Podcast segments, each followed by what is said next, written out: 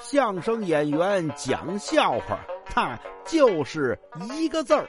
你说说，逗你玩儿。夫妻两人呢，在这看电视。这个电视里边一个专家的访谈啊，这个专家说什么呢？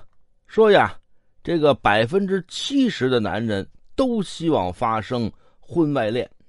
哎呦喂，这个丈夫赶紧表忠心，我不是啊，我不是这百分之七十，哎，我呀是那百分之三十里边的。他媳妇看他一眼，你着什么急呀？不是我这不是跟你说吗？就见这专家呀，紧接着又说了一句话。